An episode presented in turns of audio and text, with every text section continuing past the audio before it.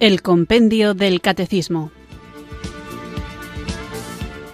Un programa dirigido por el Padre Antonio López.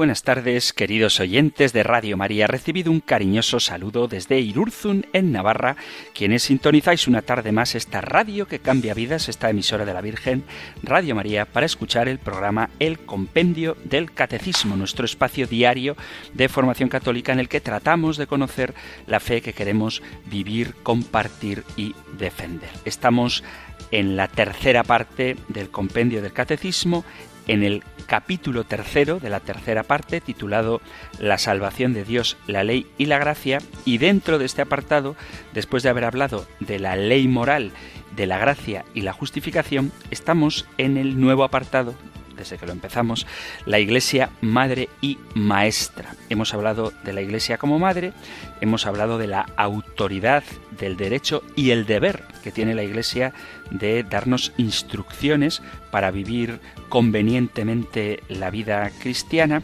y el programa anterior lo dedicábamos en general a los preceptos de la Iglesia. Veíamos que no son inventos nuevos, sino que tratan de garantizar que los fieles cumplan con lo mínimo indispensable. Cuando digo lo de mínimo, es importante tener en cuenta que el mínimo es no lo que hay que cumplir, sino lo mínimo que hay que cumplir. Por poner un ejemplo, si un cónyuge, un esposo, se limita únicamente a no ser infiel a su mujer y a dormir en casa con ella, eso sería lo mínimo para que el matrimonio no se separe, pero no es lo suficiente para poder decir que el matrimonio funciona bien.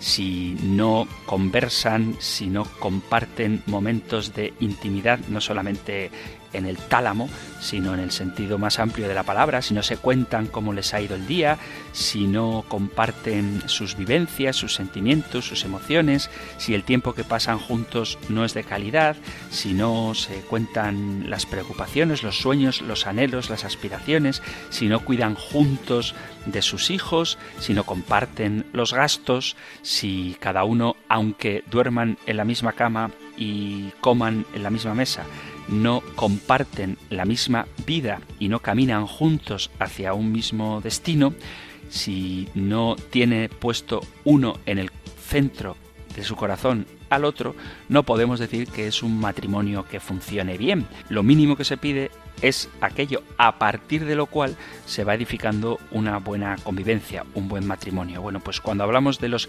mínimos que nos propone la Iglesia como preceptos para cumplirlos y llevar una vida cristiana mínima, si no cumplimos con esos mínimos, podemos decir que estamos totalmente fracasados en nuestra relación de amor con la Iglesia. Por eso no podemos, no debemos conformarnos con los mínimos, pero sabemos que a partir de ellos es que vamos edificando nuestra pertenencia y nuestro compromiso con la Iglesia que es pertenencia y compromiso con Jesucristo. Así que después de haber hablado en general de los preceptos de la Iglesia, hoy vamos a ir viéndolos uno a uno.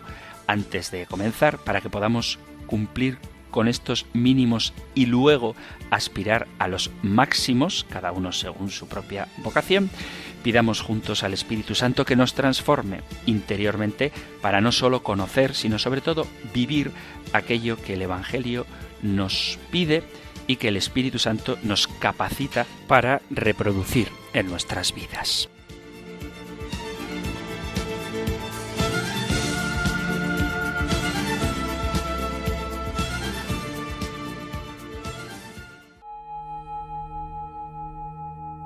Ven Espíritu,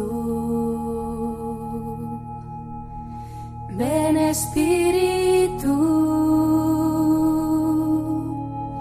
Ven Espíritu.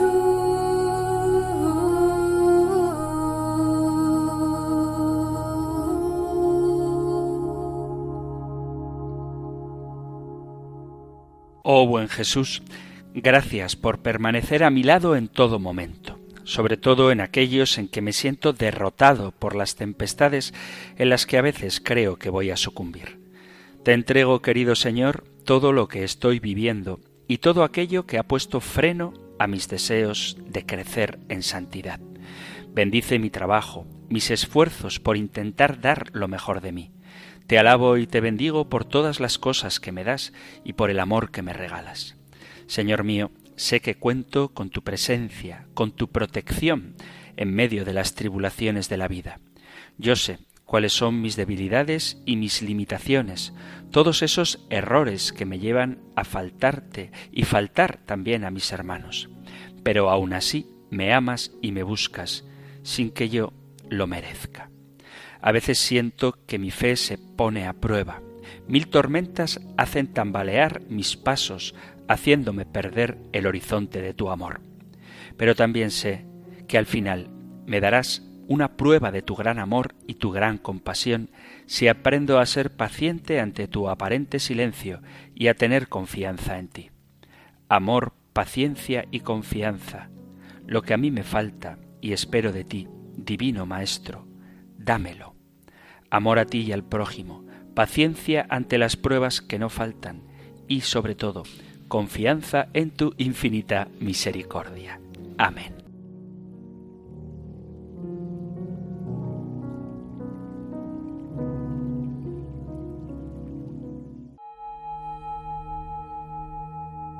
Ven Espíritu, ven Espíritu, ven.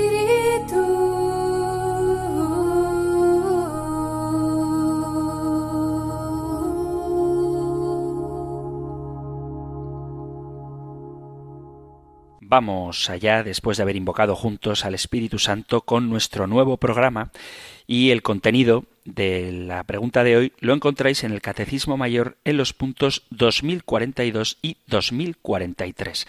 Nosotros escuchamos ahora la pregunta 432 del compendio del Catecismo. Número 432. ¿Cuáles son los preceptos de la Iglesia? Los preceptos de la Iglesia son cinco.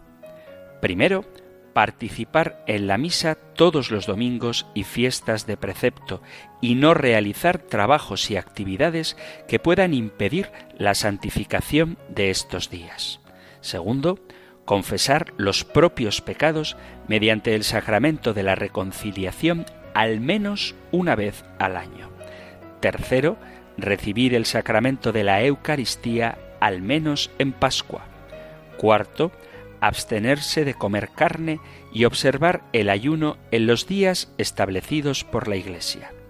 Quinto, ayudar a la Iglesia en sus necesidades materiales, cada uno según sus posibilidades.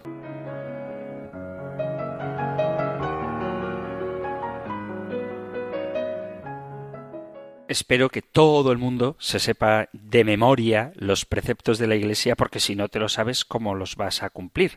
Vamos a intentar verlos uno por uno, a ver si nos da tiempo. El primero de ellos, de estos preceptos que quiero volver a insistir en la idea que comentaba al principio del programa, que son lo mínimo indispensable. Bueno, pues lo mínimo indispensable que se pide a un cristiano es participar en la misa todos los domingos y fiestas de precepto. Y quiero insistir en que es un mínimo porque hay veces en las que da la sensación de que quien va a misa todos los domingos es una especie de cristiano radical, poco menos que un santo, cuando la asistencia a la misa dominical es un mínimo exigible.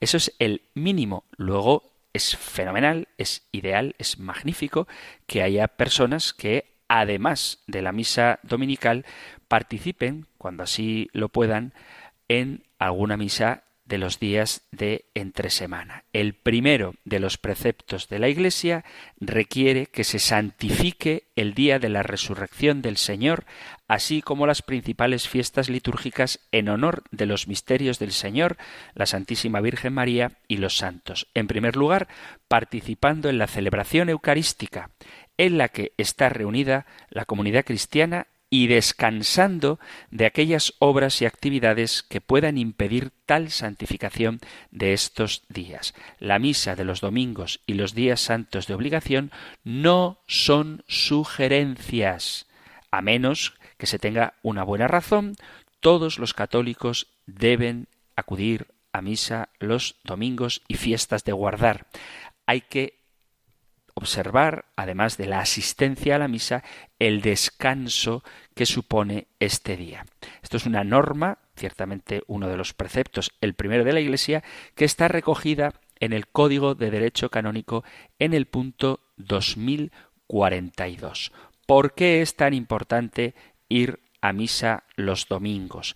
Ya hemos hablado en este programa durante unos cuantos de ellos en las preguntas que el compendio del catecismo dedica al sacramento de la Eucaristía y sería bueno para comprender la importancia de la misa dominical que recordáramos lo que supone la Eucaristía para un cristiano. Lo podéis encontrar en el podcast del programa desde la pregunta 271 a la 294. Es decir, que son muchas las preguntas que dedica el compendio del catecismo a la Eucaristía y es fundamental lo que ésta significa para nosotros. Os quiero leer la pregunta 276 porque plantea qué lugar ocupa la Eucaristía en el designio divino de salvación en la antigua alianza la Eucaristía fue anunciada, sobre todo en la cena pascual, celebrada cada año por los judíos con panes ácimos, como recuerdo de la salida apresurada y liberadora de Egipto. Jesús la anunció en sus enseñanzas y la instituyó celebrando con los apóstoles la última cena durante un banquete pascual.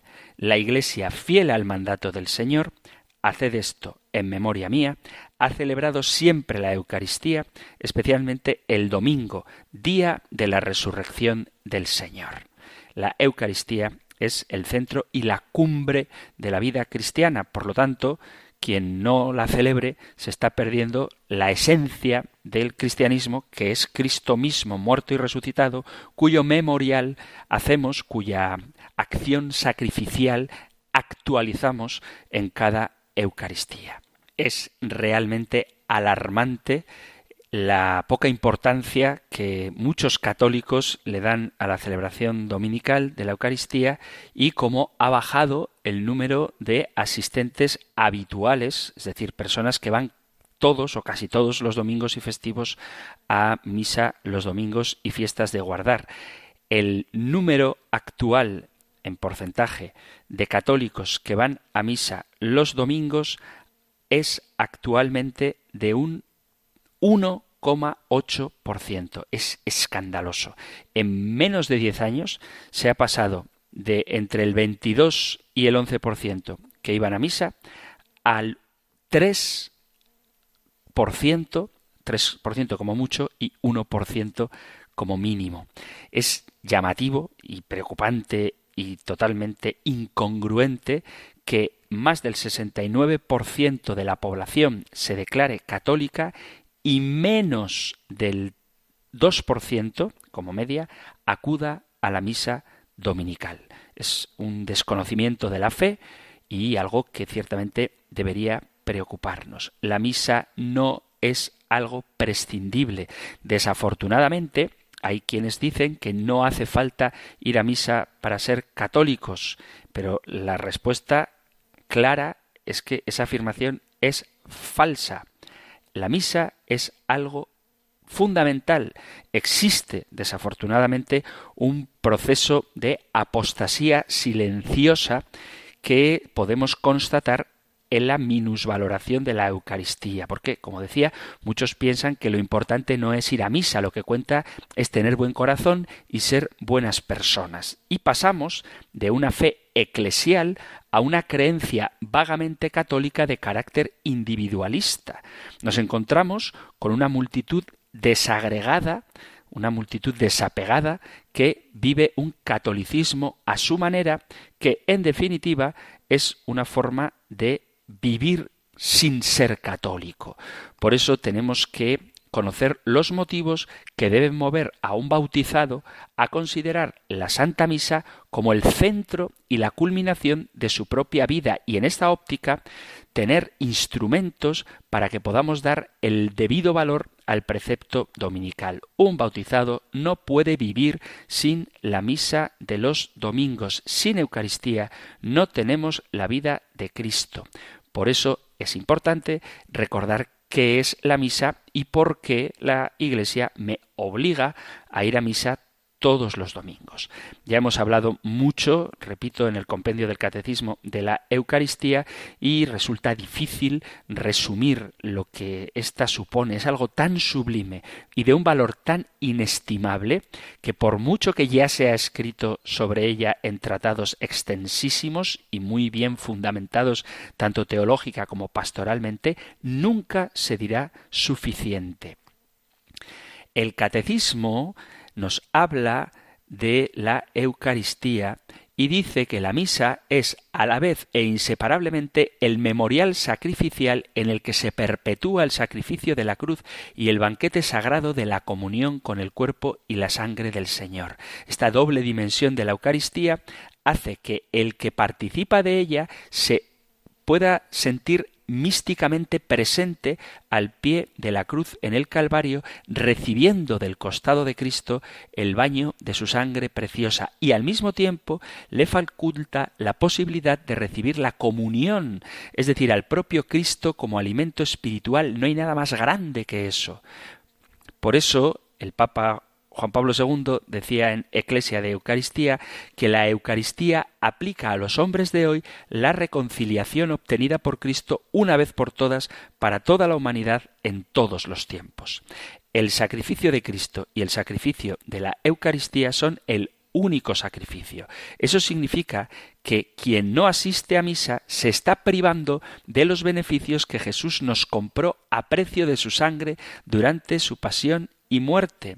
Y además, quien no asiste a la Eucaristía se aleja de la luz de la resurrección, que es la esperanza de la vida eterna. Por lo tanto, debería ser algo dramático para un cristiano no poder participar de la Santa Misa. Y una cosa es la misa, luego lo veremos, espero que nos dé tiempo, y otra cosa es la comunión sacramental. Nada nos puede pasar mejor que mientras peregrinamos en este valle de lágrimas rumbo al cielo podamos recibir la Sagrada Comunión con buenas disposiciones. En la comunión nuestra unión con Cristo se estrecha cada vez más hasta un punto difícil de concebir. Dice Jesús en el Evangelio de San Juan, el que come mi carne y bebe mi sangre, habita en mí y yo en él. Y así lo enseña la Iglesia. La celebración del sacrificio eucarístico está totalmente orientada hacia la unión íntima de los fieles con Cristo por medio de la comunión. Comulgar es recibir a Cristo mismo que se ofrece por nosotros. Recibir a Cristo. Daos cuenta de lo que esto significa. Y hay muchísima gente que desprecia, rechaza, no valora este regalo es materia de fe que todo católico debe creer con firmeza esta verdad, que por la consagración del pan y del vino se realiza la conversión de toda la sustancia del pan en la sustancia del cuerpo de Cristo y que toda la sustancia del vino se convierte en la sustancia de su sangre. Esto es lo que llamamos transustanciación. Cuando un sacerdote, actuando en la persona de Cristo cabeza de la Iglesia, dice esto es mi cuerpo y este es el cáliz de mi sangre, se opera un cambio sustancial. ¿Puede existir un amor más extremo que el de Jesús por nosotros en el misterio de la Eucaristía? Quien lo come con fe, come fuego y espíritu. Comed todos de él y comeréis con él el Espíritu Santo. En efecto, es verdaderamente el cuerpo de Cristo y quien lo come vive para siempre. No se puede olvidar este elemento de la presencia real de Cristo en la Eucaristía, como no se puede olvidar otro aspecto imprescindible, y es que la Eucaristía es el sacramento de la unidad de la Iglesia. Con la comunión eucarística, la Iglesia consolida su unidad como cuerpo de Cristo. San Pablo habla de esta eficacia unificadora de la participación en el banquete eucarístico en la carta a los Corintios. En la primera carta a Corintios capítulo 10 dice que siendo muchos, un solo pan y un solo cuerpo somos, pues participamos de un solo pan. Por lo tanto, sólo quien es miembro del cuerpo de Cristo y piedra viva de la Iglesia puede participar en la comunión y participando construye el templo de Dios que es la Iglesia. Por lo tanto, no se puede separar Eucaristía de Iglesia. Además, en la Eucaristía se nos ofrece también la palabra, porque no sólo de pan vive el hombre, sino de toda palabra que sale de la boca de Dios. Quien no se dispone interiormente a la comunión sacramental mediante la purificación y santificación que opera la palabra escuchada con reverencia y prontitud, no puede comulgar bien. La Santa Misa es un banquete sagrado en el que se nos da el inmenso regalo del cuerpo de Cristo después de que hemos sido alimentados espiritualmente con su palabra eterna, fuente de vida y santidad. Por lo tanto, la Santa Misa es necesaria e imprescindible para la vida del cristiano que aspira a seguir los pasos de Jesús para alcanzar así el regalo infinito del cielo. Quien se aleja de la mesa de la palabra quien se aleja del cuerpo de Cristo, se aleja de la bienaventuranza eterna. Este es el pan que ha bajado del cielo, no como el de vuestros padres que lo comieron y murieron. El que come de este pan vivirá para siempre.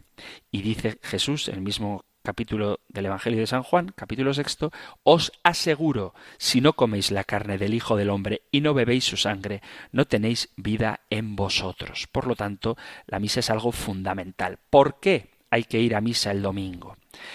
Esta es una pregunta que se hace mucho, ¿qué más da ir un día que otro? Una vez que hemos comprendido lo fundamental de la misa para la vida de un católico, ahora queda saber por qué la Iglesia nos obliga a ir a misa los domingos y fiestas de precepto. Y quien no cumple con esto está, quien no cumple con esto porque no quiere, no porque no puede, es decir, quien voluntariamente no asiste a la misa está cometiendo un pecado mortal. Se trata de materia grave.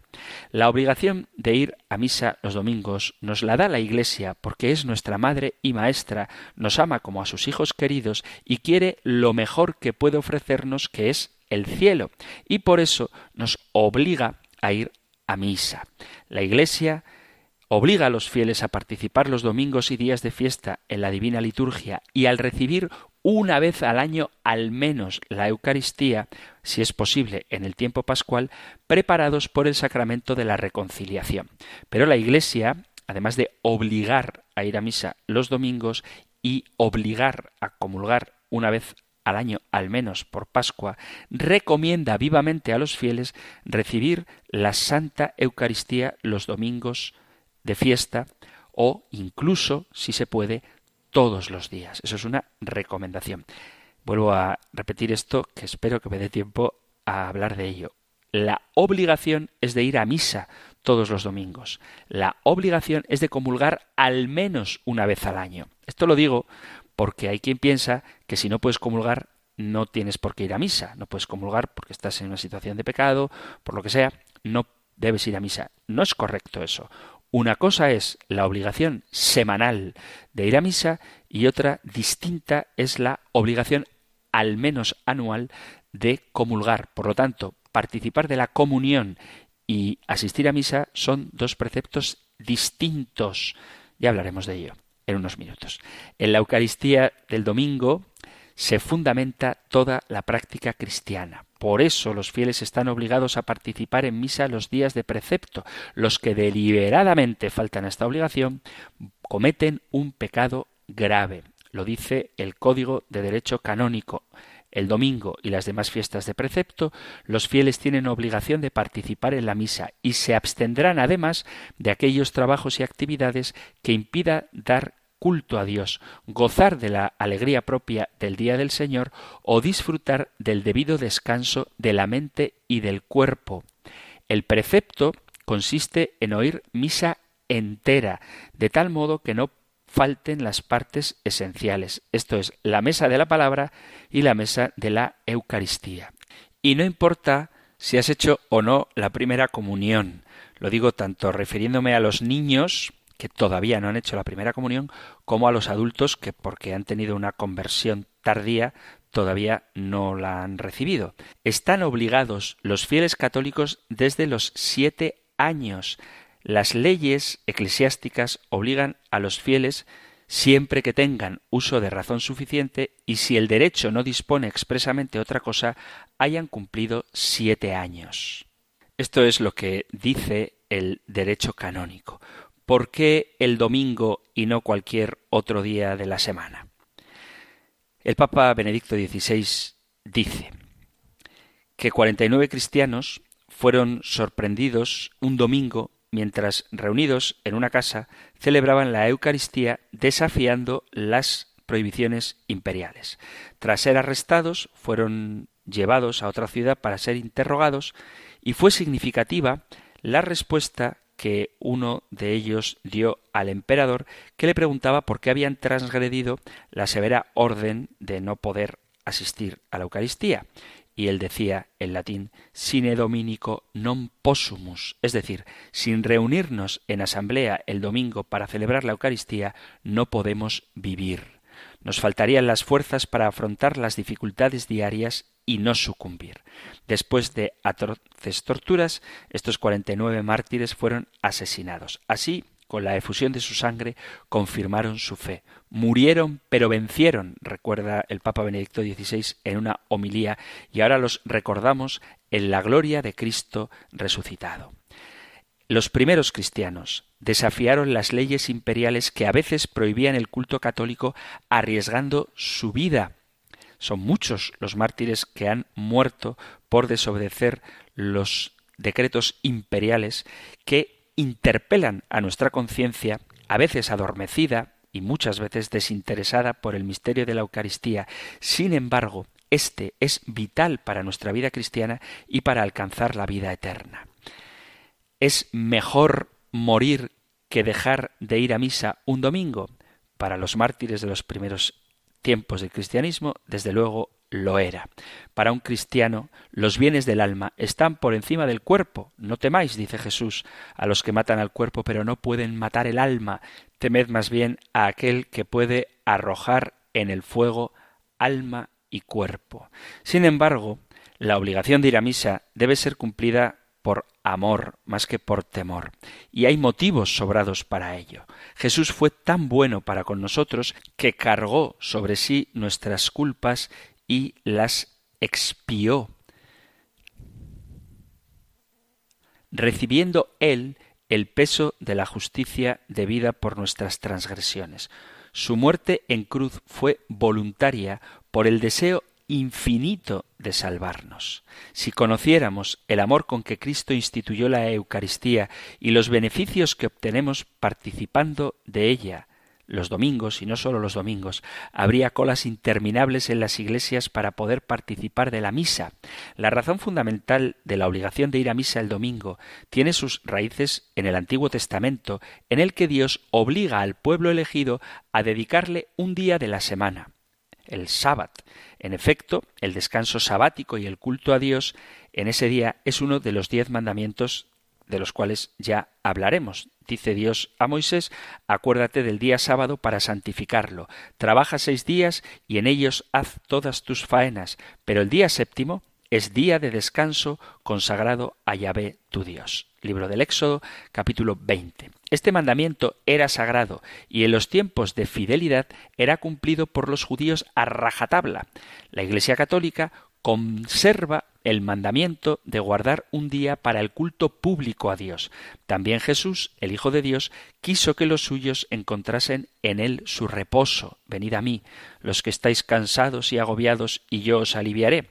Evangelio de San Mateo capítulo 11 versículo 25. Por eso hay un día de la semana destinado a descansar en Jesús.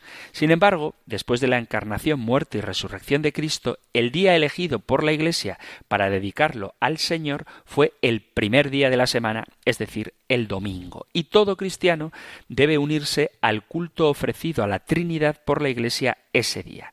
Es evidente que el cristiano debe actuar no sólo a título personal, sino también comunitario como piedra viva de la Iglesia.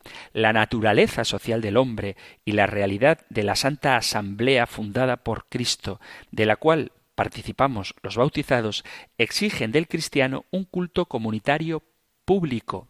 No hay mejor culto público que el sacrificio y no hay sacrificio más perfecto que el de Cristo. Luego es necesario participar de la Santa Misa, que es el sacrificio de Cristo actualizado aquí y ahora, en el espacio y en el tiempo, para dar a Dios el debido culto de adoración, acción de gracias, súplica y reparación. De otro modo, si no nos tomamos en serio la participación en la Santa Misa, ¿quién puede afirmar con verdad que es miembro vivo de la Iglesia? Y sin ser miembro de la Iglesia, ¿quién puede alcanzar la salvación? La Iglesia celebra la Eucaristía el domingo porque es el Dies Domini, el día del Señor, el día de la resurrección. Por eso, el Papa Inocencio I testimoniando una práctica que se había consolidado desde los primeros años después de la resurrección de Cristo, dice Celebramos el domingo por la venerable resurrección de nuestro Señor Jesucristo, no sólo en Pascua, sino cada semana. Además, el domingo era el día del sol para los gentiles. Ya San Justino, escribiendo a los paganos, recuerda que los cristianos se reunían en asamblea el día llamado del sol. Esta referencia al sol se transforma para los creyentes en una alusión a Jesucristo que es el sol que nace de lo alto. El dies domini, el día del Señor, es también el día del fuego, con referencia al Espíritu Santo que en Pentecostés se apareció en forma de lenguas de fuego precisamente un domingo. El domingo aparece pues cargado de simbolismo para los cristianos, incluso por su relación con la vida eterna, ese día feliz, luminoso y perpetuo que nunca se extingue. El domingo simboliza el octavo día después de la creación, por tanto, es una cierta anticipación del premio del cielo, tal y como dice el Apocalipsis cuando la leemos como una liturgia fulgurantemente bella que se desarrolla por siempre jamás en la presencia de Dios. San Ignacio de Antioquía se refería a los cristianos como aquellos que han llegado a la nueva esperanza y los presentaba como personas que viven según el domingo. Desde esta perspectiva, se preguntaba San Ignacio de Antioquía cómo podríamos vivir sin él, a quien incluso los profetas esperaron. ¿Cómo podríamos vivir sin él? Estas palabras de San Ignacio nos recuerdan a las que comentaba antes de los mártires sine dominica non possumus. No podemos ser sin el domingo. Quizá algún oyente se esté preguntando por qué hemos pasado a celebrar el domingo cuando la Biblia habla del sábado tocaremos este tema más adelante, pero ya os he dicho que es porque es el día en que Cristo vence definitivamente el pecado y la muerte y es augurio de la nueva creación, del nuevo cielo y de la nueva tierra. Dicho todo esto, hay que esclarecer para calmar quizá alguna conciencia escrupulosa que el precepto no obliga a quienes están legítimamente impedidos. Los fieles están obligados a participar en la Eucaristía los días de precepto a no ser que estén excusados por una razón seria, por ejemplo, por una enfermedad o si tienes que cuidar a tus hijos pequeños. Otros casos serían los de quienes con recta conciencia trabajan el domingo, pues yo sé, un enfermero, un médico, un policía, o quienes viven en un lugar donde infelizmente no se celebra la Eucaristía.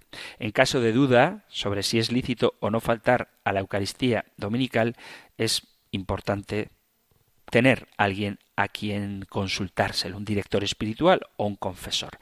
Para quienes están legítimamente impedidos, no existe la obligación de participar en la Santa Misa, aunque se recomienda a esos fieles que acudan otro día, dado el papel fundamental de la Eucaristía en la vida de los bautizados.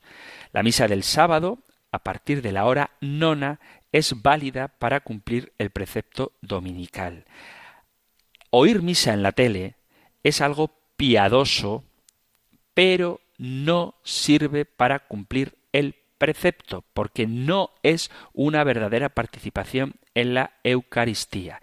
Insisto, si estás impedido, por la razón que sea, por cuestiones de salud o por trabajo o por cuidado de enfermos o niños, y faltas a misa porque realmente no puedes, es algo bueno, piadoso y que te une en cierta manera a la iglesia, escuchas las lecturas, todo está muy bien, puedes oír la misa por la tele, pero no es una auténtica participación en la Eucaristía. No vale suplir la misa de tu parroquia por la misa de la tele, salvo que legítimamente, realmente no puedas acudir. Me he entretenido mucho en este primer mandamiento de la Iglesia porque creo que es muy importante y me parece que tristemente es el menos tomado en serio por los cristianos de hoy en día. Vamos a hacer ahora una breve pausa musical y continuamos con los siguientes mandamientos de la Iglesia, los preceptos de la Iglesia, hoy con la pregunta 432 del compendio del Catecismo.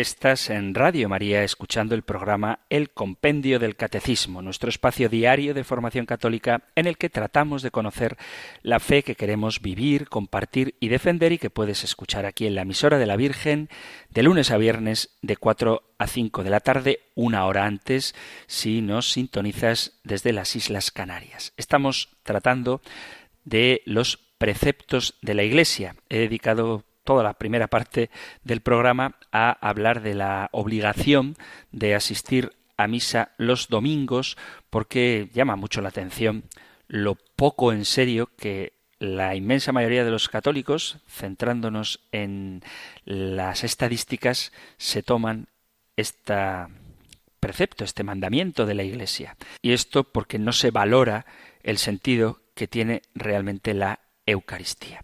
El segundo precepto de la Iglesia habla de confesarse por lo menos una vez al año, confesar los pecados al menos los mortales, los cristianos liberados por el bautismo, estamos dotados de libertad y podemos, y de hecho volvemos a pecar, de forma que nuestra vida se convierte de algún modo en un recomenzar muchas veces, ya que necesitamos constantemente convertirnos a Dios con el que hemos roto la relación por el pecado mortal o hemos hecho que se enfríe esta relación por el pecado venial. De aquí la solicitud de la Iglesia por que los pecadores se reincorporen al cuerpo de Cristo. El amor de la Iglesia Madre y Maestra nos manda este precepto porque se interesa en que estemos reconciliados con Dios y por eso se hace este precepto, buscando animar al pecador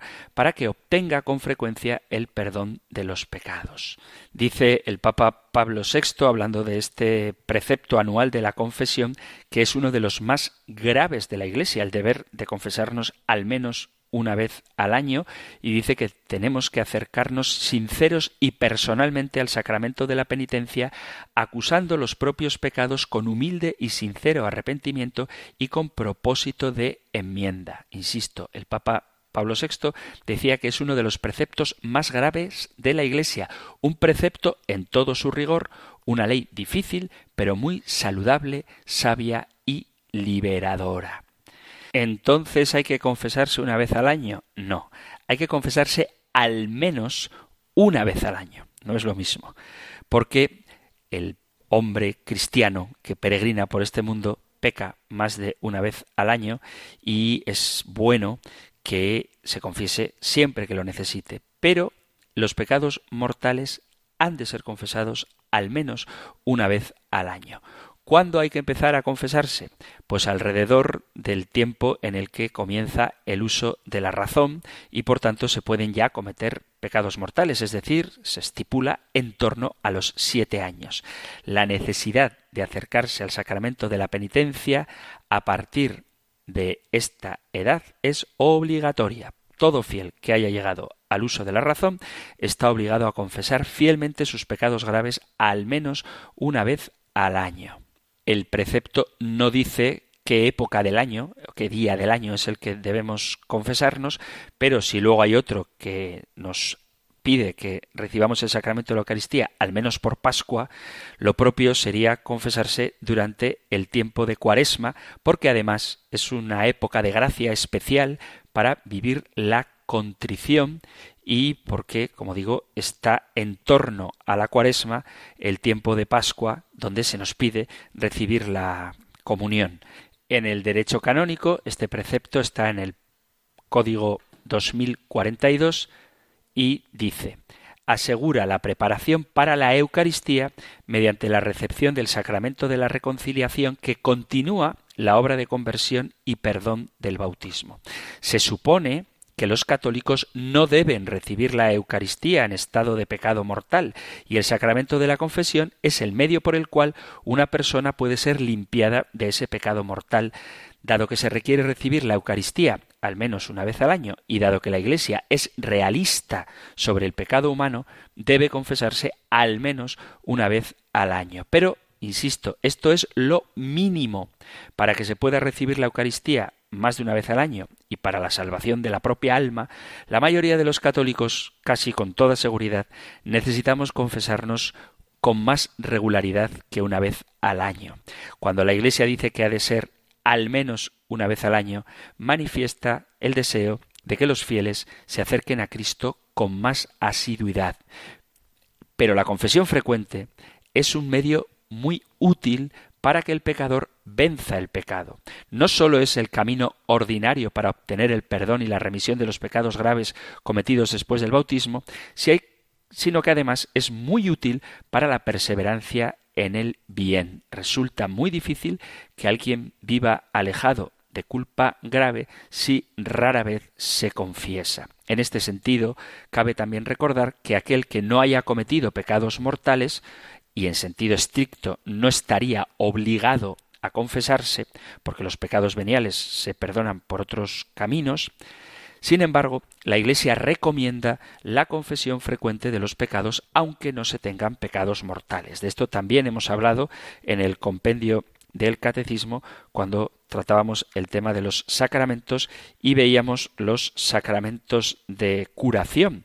Y uno de ellos es el sacramento de la penitencia. Lo podéis encontrar en el podcast del programa a partir de la pregunta 296 hasta la pregunta 312, donde hablábamos de qué tipos de pecados hay que confesar y cuáles no. También hemos hablado de los pecados mortales y los pecados veniales, así que veis que el compendio del catecismo, que es muy pedagógico, va relacionando unos temas con otros. Entonces, lo obligatorio es confesarse una vez al año, pero no significa que sea suficiente con confesarse una vez al año porque desafortunadamente pecamos más de una vez al año. Continúo con el tercero de los preceptos de nuestra Madre la Iglesia, que es recibir el sacramento de la Eucaristía al menos una vez al año durante la Pascua. Código de Derecho Canónico 2042. Esto garantiza como mínimo la recepción del cuerpo y la sangre del Señor en relación con la fiesta pascual origen y centro de la liturgia cristiana. La fe cristiana se trata de Jesús, su obra en la cruz y su unión con Él en la gracia. La Eucaristía es una de las principales formas que Dios nos ha dado para aplicar la gracia del Evangelio a nuestras vidas. Al igual que con la confesión, recibir la Eucaristía una vez al año es lo mínimo. Un católico practicante normal debería recibir la Eucaristía cada vez que va a misa, es decir, todas las semanas. Sin embargo, si una persona no puede recibir la Eucaristía, por la razón que sea, tiene que procurar al menos una vez al año hacerlo. Vuelvo a insistir, los preceptos de la Iglesia marcan lo mínimo. Un cristiano que no comulga ni siquiera una vez al año tiene una seria falta de identidad. Otro de los preceptos es observar los días de ayuno que prescribe la Santa Madre Iglesia. Esto, dice el derecho canónico, punto 2043, asegura los tiempos de ascesis y penitencia que nos preparan para las fiestas litúrgicas y nos ayudan a adquirir dominio sobre nuestros instintos y libertad de corazón. El ayuno, más allá de ser uno de los preceptos de la Iglesia, es una parte normal de la vida cristiana porque Jesús lo dice en el Evangelio y porque nos ayuda a crecer en la virtud. La Iglesia ha prescrito un ayuno mínimo durante ciertas partes del año litúrgico. Nada de esto es muy difícil. Por eso es que son requisitos mínimos, Además de lo que la Iglesia pide como mínimo, los cristianos pueden voluntariamente hacer ayunos más frecuentes y para esto también es bueno consultar con el director espiritual. Los días de ayuno son el miércoles de ceniza y el viernes santo y los viernes de cuaresma es obligatoria la abstinencia. Todos los viernes del año son penitenciales, pero los viernes de cuaresma son obligatorios. Para los miembros de la Iglesia latina, Esta norma obliga desde los 18 hasta los 59 años. ¿Cómo se ayuna? Se permite comer una comida completa y dos comidas más pequeñas que juntas no equivalgan a una comida completa. Las normas sobre la abstinencia de carne son vinculantes para los miembros de la Iglesia Católica desde los 14 años y además hay que hacer ayuno una hora antes de recibir la Sagrada Comunión. No es ninguna cosa difícil de cumplir.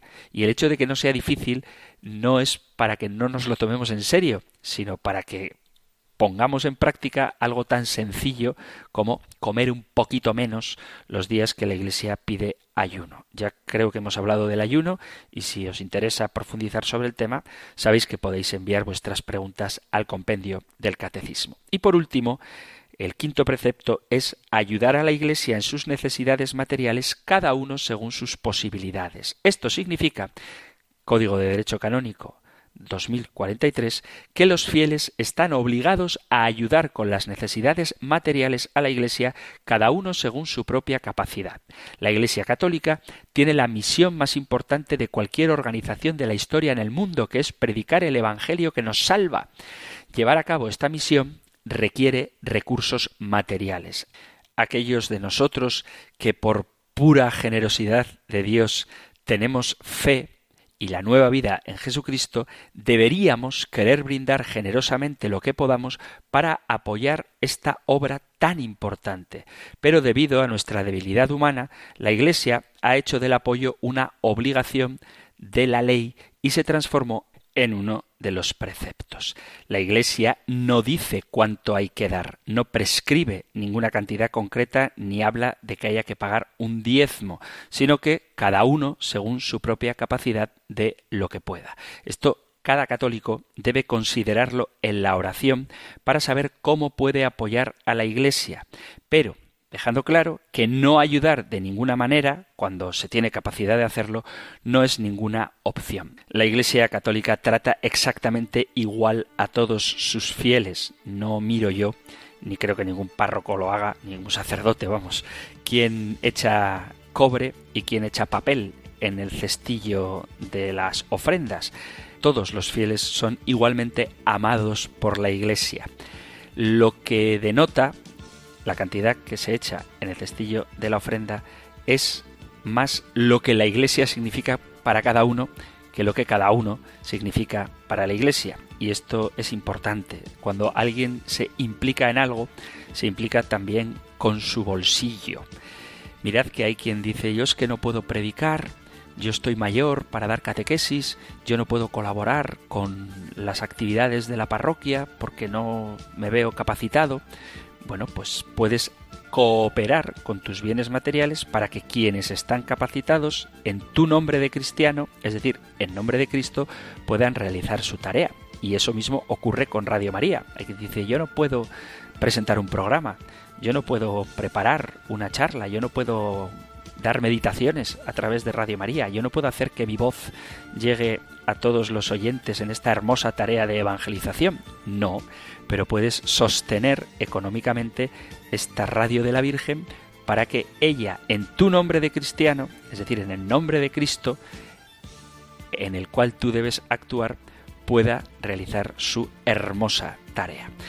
Por eso en la Iglesia todos podemos participar, unos de una manera, si quieres, más visible, más activa, y otros de una manera igualmente importante, aunque menos invisible, porque muchos donativos son anónimos o desde luego el público no sabe quién los da, pero lo sabe Dios y el fruto es lo que importa, el fruto de amor que recibe quien abraza el anuncio de la evangelización. Por eso os animo, aprovechando este último minuto de programa, a que colaboréis con vuestras parroquias, con las actividades de la Iglesia y de manera especial, ya que estamos aquí, con esta emisora de la Virgen. Terminamos ahora el programa recibiendo la bendición del Señor. El Señor te bendiga y te guarde, el Señor ilumine su rostro sobre ti y te conceda su favor, el Señor te muestre su rostro y te conceda la paz. Muchísimas gracias por estar ahí, gracias por escuchar el compendio del catecismo y si queréis volveremos a encontrarnos en un próximo programa. un fuerte abrazo.